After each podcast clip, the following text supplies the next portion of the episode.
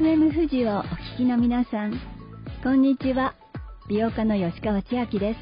作家の北原みのりです。この番組は、親にも友達にもちょっと話しにくい、仕事、健康、美容に関する疑問や、モヤモヤや本音を集めて、専門家と共にその解決のヒントを探っていこうという、FM 富士の日曜朝の朝礼番組です。えー、さてですね、私たち、先日、青森の八戸市にあるこの番組のホームドクターでもある対馬瑠璃子先生のご実家白金ハウスという女性専用のシェアハウスにあのお邪魔してきました。で私も千秋さんも、まあ、2日にわたってトークショーをしたんですけれどもいや楽しかったですね。最初ねあの八戸でどのぐらい人が集まるのかな盛り上がるのかしら正直思ってたんですけどものすごい人も集まってきてなんか文化祭みたいな感じでしたね。はいでその、まあ、大きな病院の、まあ、あとご実家でもあったのですごい和室もあって昭和の時代のね、はい、あの大きなクリニックなんですけど建物真っ白かったのはピンクにまず全部塗りましてね、まあ、手作りなんですけどねすごい素敵なねあのビバリーヒルズの洋館みたいにリビングとかなっててね。そうでそこで皆さん好きな方しててでやっぱり地方に行くとその生活っていうのが東京に行くと見えないこともいっぱいあるなっていうふうに思ったんですけれども例えばすごく八戸ってベトナム人の方が多かったですね。あのね、そうなんですよ。200人以上いらっしゃるとかでなんですけどね。あの、私食べ物のことに惹かれて申し訳ないんですけど、イベントの中で、あの、ベトナムのご夫婦がね、ベトナム料理作ってくださったんですよ。そう。それがね、ものすごく美味しくって。ね、なんか、いろいろね、くっついて質問してね、こんな美味しいものいつも食べてるんですか？とかって聞いたんですけど、ものすごい惹かれました。で八戸でいうと、うん、まあ、日本で一番大きな朝市もあるんですけどそこにベトナム料理のフォーであったりとかそういった、ね、ものが売られていたりとかだからすごくカルチャーが、まあ、いろんな、ね、インターナショナルですよね。そうなんですよね。で対馬先生のところで私はあの私がいつも販売しているあのローションだったりとかバイブレーターも持ってったんですよ結構刺激的なもの持ってきましたね。はい。そしたらですね、そしたらなんですけど、15年前に東京の私のお店ラブピースクラブに来たんだっていう女性が来てくれていて、15年前とバイブはこんなに進化したんですねって話を、もう、なんですよ。で、そこからまあ自分の性の話とか、畳に座りながらいろんな話したりとかね。だからやっぱりこういった話って、もういろんなところで女の人が思ってることを、もう話す準備がみんなできてるんですよね。なるほどね。何かちょっと糸口があると、うん、わーってみんながいろんな話が始まっていて、でそこからあのシェアハウスに来てる方もいろんな方がいらっしゃったじゃないですか、はい、その外国人の方がとても増えてるのでその方たちの子供が日本語まだうまく喋れない子に日本語を教えてる先生がいらっしゃったりとかあとはそのちょっと一時的に結婚生活辛くなってここに一回批判してらっしゃる方であったりとか、いろんな方たちとお話ししながら、さまざ、まな世代の人たちと女の人の話たくさん聞けてきたなっていうふうに思います。本当ですね。なんかとってもいい場になってましたね。私ね、そのね、あの、ベトナムの人たちのことをちゃんと、ま面倒見て、あの言葉のこともそうです。お子さんたちのことも非常に嬉しかった。やっぱり外国から来てねあの寂しい思いとか辛い思いしてほしくないしあこの、ね、北の青森の地ではこんなにあのいい感じで受け入れてくれてるんだと思うと本当にほっとしましたしあとね本当女性たちのことね避難する場所は本当ないんですよね。それがまあすごい怖いことじゃなくてもなんか日常生活の中でありますよね。本当に悲しいこと辛いことそれを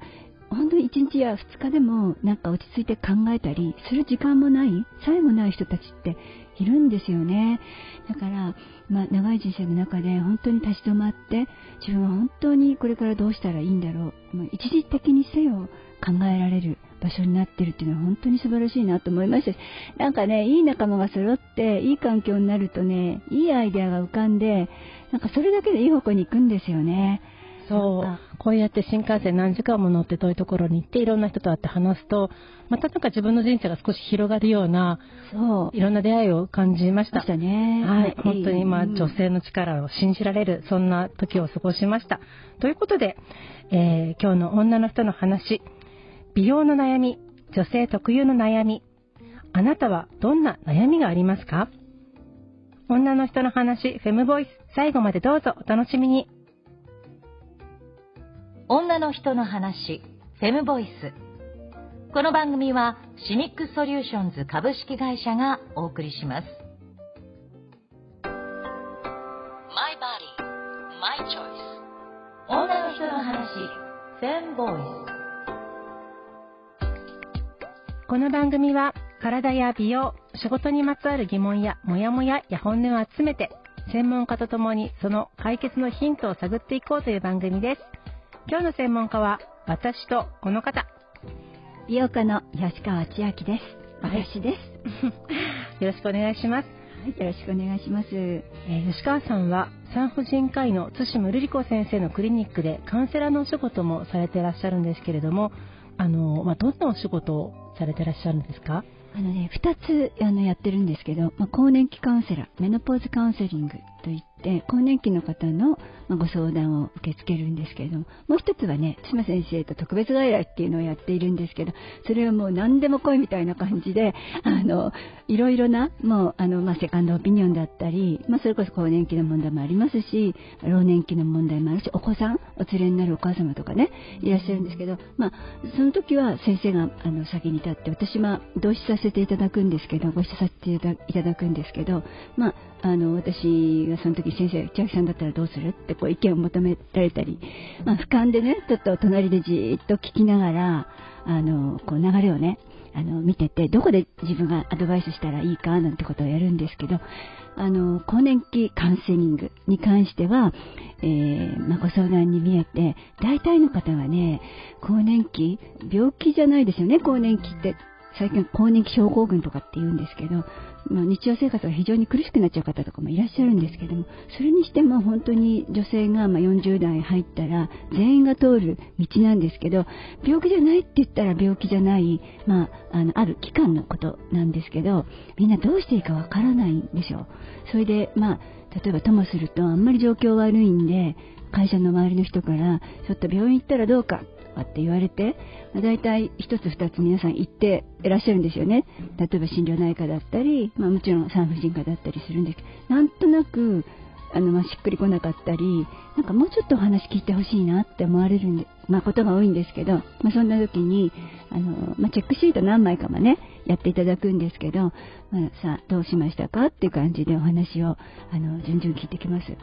で、まあ、大体ね、割とね、混乱して見えるんですよ。大体どうしていいか本当に分かんなくなってようやく来るんで。そうですよね。でもそこに産婦人科に行くっていうことが、まず、あの、一歩ハードルを乗り越えてらっしゃる方たちではありますよね。まあ、そそうですよね、うん、でも大体の方はね、私は更年期じゃないはずなんだけどとか、あの、更年期かどうか知りたい。で、大体お会いしてみると年齢的にも、あと、まあ、生理の状況から、うん、十分にあの更年期に入ってらっしゃるんですけど、うん、いや私は違うって方もいらっしゃるし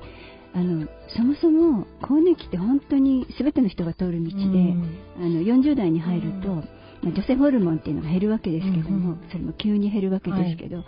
卵巣の中に、え卵胞、原子卵胞、卵胞がたくさん、まあ、卵がたくさん入ってるんですけど、うん、そこから出されるのが女性ホルモン。で私たちの体を健やかにあの守っているものなんですけどそれがもう本当にどなたも漏れなく40代に入ると急激に減るんですね、うん、で卵の数も減りますけどっていうことは女性ホルモンも減る。でその影響っていうのが本当に大きい。心身ともに大きいんですけどそのことをね女性自身私たち自身が知らないんですよ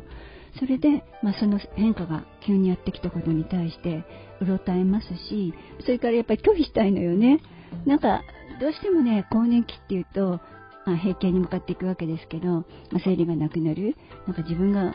女性でなくなるようなこうなんかありますよね。ちょっと寂しいあの気持ち。でどうしても自分で認めたくないっていうのがあってなのでまずよくお話を聞きます。チェックシート何枚かをやっていただいて、まあ、状況をよくお聞きしてそして今のこうあなたのいる場所っていうのはこんな感じですよっていうご説明をします。私も今50代超えてで今から思うとなんですけれどもあの40代の時、まあ、半ばぐらいかな。その私も含め友人とかもあのすごく怒りっぽくなったりとかそういうような人がま増えていて、まあ、ある友人とかは我慢できない。今までしたことがない、うん、あの職場で そのペットボトル投げつけちゃったとかありあり。すごいトラブルになる。でもそんなことしたことないのに、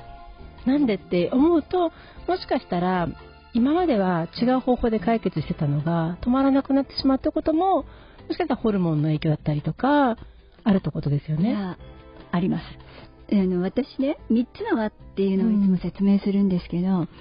私たちはその3つの輪によってその更年期の症状が、まあ、出方が違うっていうかね出てくるんですよって話をするんですけど、全員に漏れなくっていうのがまず女性ホルモンの低下なんですよ。う。ん。これって今までなかったことなんですけど、うんうん。漏れなく一つ目の大きなは女性ホルモンの低下。そしてもう一つのはっていうのが私たちのかなんか気質体質、うんうん。まあ、持って生まれたその気質ねあの几帳面だったり割とのんびりしてたりあの、まあ、それから体質ですよね、まあ、私なんか冷えやすかったり疲れやすかったりもともとするんですけどその人の持っている体質。体質気質っていうのがもう一つの輪、うん。でもう一つの輪っていうのが置かれた環境、まあ、家庭の、ね、環境あのお家の中どうなってるかご主人との関係とかお子さんとの関係とかあと会社ね、うん。仕事場での状況とかあとあ親御さんの介護をしていらっしゃるかどうかとかね、まあ自分の置かれた環境この3つの輪がどんな風に重なり合うかでその症状が出てくるんですけど一番見落としがちなのがね女性ホルモンの低下かな。ううんん。そしてあの女性ホルモンってなんとなく卵巣子宮乳房だけに関わっているような気がしますけど女性の全身に関わっていて特に脳ですよね。あのホルモンが減ってくるとね脳はすごいパニックを起こすんですよ。あら前あったのにどうしてないのってことで出せ出せって言ってものすごいパニックを起こすんですね。だからそのお友達がペットボトル投げたっていうのはやはりその脳の、まあ、本当に脳がね 脳の中の情動って言うんですけど、まあ、なんかメンタルともちょっと言い方違うようななんかすごい激しい感情を司っているところがあるんですけど、うん。まあ、イライラが収まらない、まあ、イライラを入れとくようなカップコップが小さくなったんだと思って、うん。前だったら我慢できたっていうことがもううんすぐに漏れ出しちゃうのね、うん。なんかでもこのことってちょっと自分自身が分かってたら止められるとかやりそうな相手がいたら逃げるとかね、うん。ちょっと失礼って言って、うん。だけどこれ真っ向勝負じゃんですよね。昔と同じように。それでやっちゃう？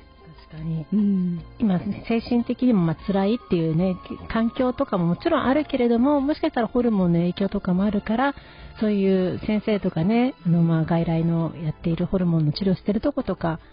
大体何歳ぐらいになったら行くといい？とかあります？そうですね。まああの40代になったら変わってきてなんかちょっと不都合がね、うん。出てきて疲れやすくなったなとか、うん。なんだか人とよく喧嘩しちゃうとか子供にすごく辛く当たっちゃうとか、うん。なんかちょっと変なことが出てきたら、うん。もう早めに言ってほしい。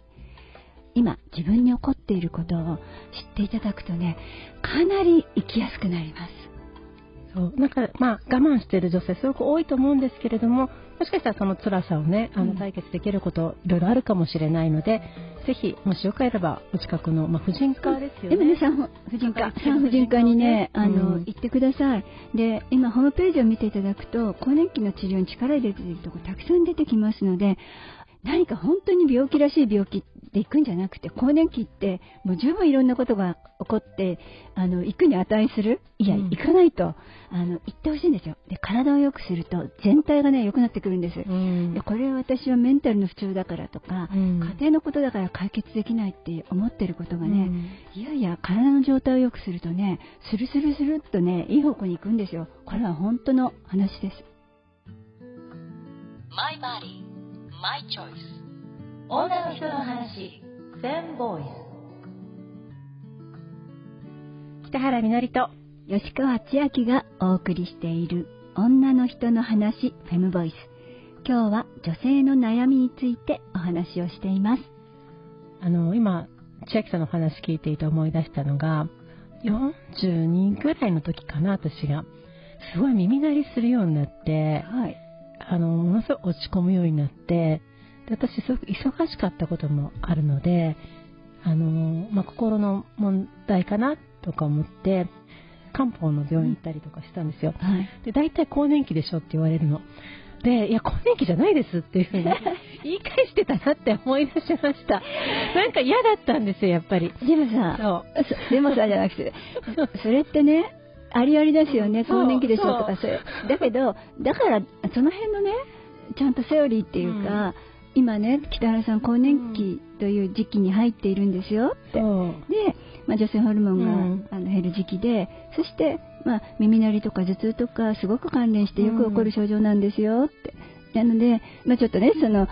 仕事もすごいハードにやってて、他にも体調悪かったでしょ、うん。本当は、まあ、そういうことが全部、ふわっとね、短い時間でもいいから言えるような環境にしといてしたら、あ、今ね、こういうことも他に起こってるでしょ？これが特徴なんだけど、うん。あ耳鳴りもね、更年期によく起こる症状なんですよ。だから、まあ、今まで通りじゃなくって少しね、休むとか、人にお仕事を渡すとか、そういうね、日常生活も少し変えて、そしてこのお薬も飲んで、こうしたらいいですよみたいな話をしてくれたら、ははーとわかるわけですけど、その辺の説明が全部抜けちゃうわけですよね。そうなんですよね。あとは、うんやっぱり今って、その美容の、あの、まあ、技術もすごくあるので、見た目としては、肌の感じだったりとか髪の毛とか、手入れすれば、あの、若くいられるじゃないですか。だからそのことと、その体が老いていってるってことが追いつかなくて、あとは生理がちゃんと来てるからとか、自分もそうだったなって思い出しました。なので、あの、でも別に更年期に対してネガティブなことっていうよりは、そのまだでしょって思ってたんだと思うんですけども、でもまだでしょが意外に早いかもしれないし、まずはそういう時にじゃあ女性ホルモンの数値測りに行くとか、うん測ると、まあ、目で、あ、だいぶ減ってきてるなとかわかりますよね。あの、永遠に生理があると思ってるんですけど、まあ必ず閉経しますし、で、うん。閉経までの仕方もね、毎月毎月生理が本当に時計のようにあって、うん。ある時パタッとうん。なくなるケースもあるし、ダラダラっとしながら、あの、閉経していくケースもありますし、うんそこで本当にありありでみんな起こるんだけど、で、更年期っていうのは前半があって、うんそこまでは生理あるんですよ。でも十分に変化は来ているので、みんな怒んないで。あの、むしろね、あの、本当怒るから周りも困っちゃうんですよ。困ってますよ、本当に。どういうふうに、みんな良かれと思って、いろいろアドバイスしたいんだけど、大鬼さんがもうイライラピリピリになっちゃってるから、いい策ありますよ、もう言えなくなっている。ですよ。あのね、あの、40代入ったら、私はね、35、女は7の倍差で年取るって言われているので、もう七五七五三十五の35ぐらいから変わってるんだなって、変化してるんだと思ってほしいんですよ。これ、東洋医学で昔から言われてきたことなんですけど、本当西洋医学で言うところの女性ホルモンのこの波と全く一緒です。なので、もう漏れなく40代に入ったら、卵巣の、あの、なんか卵の数は急激に減り始めている。なんか外に現れてるのは生理順調に見えるけども、私は入ってるから、なんていうのかな。車で言えば、かなりもうちょっと、あの、車検に入れなきゃいけない状態ね、大規模な、あの、修繕かけてチェックが入んなきゃいけないような状態に入っているので、むしろこの先の長い人生をね、壊れないようにいい感じで走っていく、そういう風にしたいのであれば、逆に私はもうこういう時期にそろそろ入ってきたりな。症状出てても出てなくても、じゃあ一回婦人科行ってみようかな。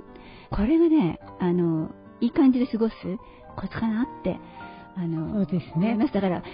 違うって更年期とは違うんだけどって分けないで、必ず別に更年期という時期が被っているっていうふうに思っていただいたらいいと思う。これはね、人生で初めてのことなんですよ。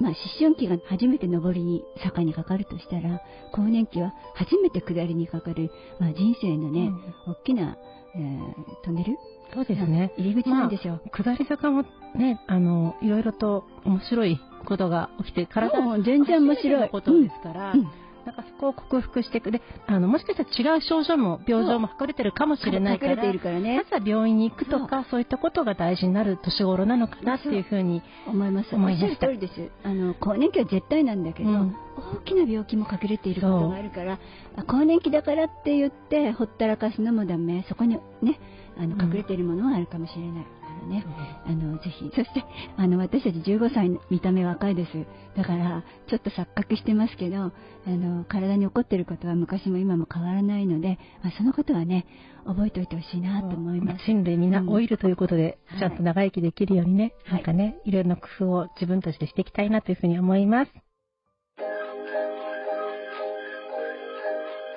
body, my choice. 女の人の話、フェンボーイズ。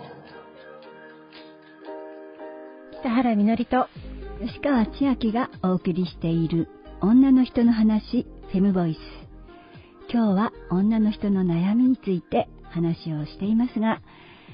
あの、いつも番組で子宮頸がんのこと、そしてワクチンのことお話ししていますけれども、子宮頸がん、えー、まだ日本ではね、増え続けているの病気ですけど、若い人もかかるがんです。これまで私たちも何度もこの子宮頸がんのワクチン接種をね、進めてきましたけれども、今月から東京の中野区ですけれども、都内では初めて男子にも、小学校6年生から高校1年生の男子にも HPV ワクチン、子宮頸がんのワクチンの接種を中野区が全額助成するっていうニュースが流れました。素晴らしいですね。あの、この子宮頸がんの元となるね、ヒトパピルマウイルス、まあ、男子も感染するわけです。そして、あの、男子もかかる、例えば性感染症だったり、肛門がん、中咽頭がんなどという病気にかかることもあるわけですけど、今まではね、全部自費でワクチン、あの、男子も、あの、打ったらいいですよっていう話をしてきましたけど、いよいよですね、中野区で始まりました。これ海外ではね、あの女子も男子も両方受けられることになっているので、はい、できれば、まあ、あの今後ね、こういう動きがいろんな、まあ、山梨にもどんどん広がっていけばいいなというふうに思いますね。いや、本当ですね。あの、素晴らしいことだと思います。やっぱり、まあ、これ性感染症から始まっているので、女の子だけに起こることではなくて、男子もかかるね、あの病気がありますけど、お互い移し合っているわけですから、やっぱり男子もまあ、この感染の広がりを止めないといけませんから、ああ、よかったって感じ。あの、素晴らしいニュース、グッドニュースだと思います。はい、で、この、まあ、ヒトパピロマウイルスのワクチンの検査ですけども、その前にワクチンを打っていない方で、まあ、自分でちょっと不安だな、性行為している方は全て、まあ、リスクがあるので、もしかしたら自分も不安だなと思うときは、セルフチェックのキット、パピアというのがありますね。はいはい、この番組でも何回かご紹介していますけれども、ヒトパピロマウイルスのセルフチェックができるキットがあります。その名前がパピアという名前なんですけれども、ご家庭で簡単にあの自己採取してチェックに出すことができます。ヘルシーというネットからご購入いただくことができますので、このものもお使いになるといいと思います。そして、必ず毎年子宮頸がん検診受けていただいて、そしてワクチン必ずお受けください。産婦人科に行ってください。とパピアね、私も使ったことあるんですけれども、本当簡単にできるので、まずそこから。で、もしそこで感染してないって分かったとしても、まあ、できればね、かかりつけの産婦人科医がいるってことは本当心強いことなので、ぜひ一度、はい、あの、検診やワクチンについて病院で聞いてみてください。はい。あしつこいようですけど、検診、そしてワクチン、お願いします。マイチョイ。ス女の人の話全ボイ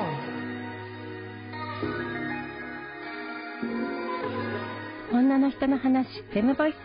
番組ではあなたの声をお待ちしています。メッセージは FM 富士のホームページにある番組ページから送ることができます。そしてツイッターでもぜひ参加してください。ハッシュタグに全部ひらがなでセブンボイスとつけて投稿してくださいね。この番組は Spotify や Apple Podcast でも配信しています。FM 富士の番組ページにリンクも貼っていますので、そこから聞いてください。女の人の話、デムボイス。それではまた来週。お相手は北原みのりと吉川千秋でした。女の人の話、フェムボイス。この番組はシミックソリューションズ株式会社がお送りしました。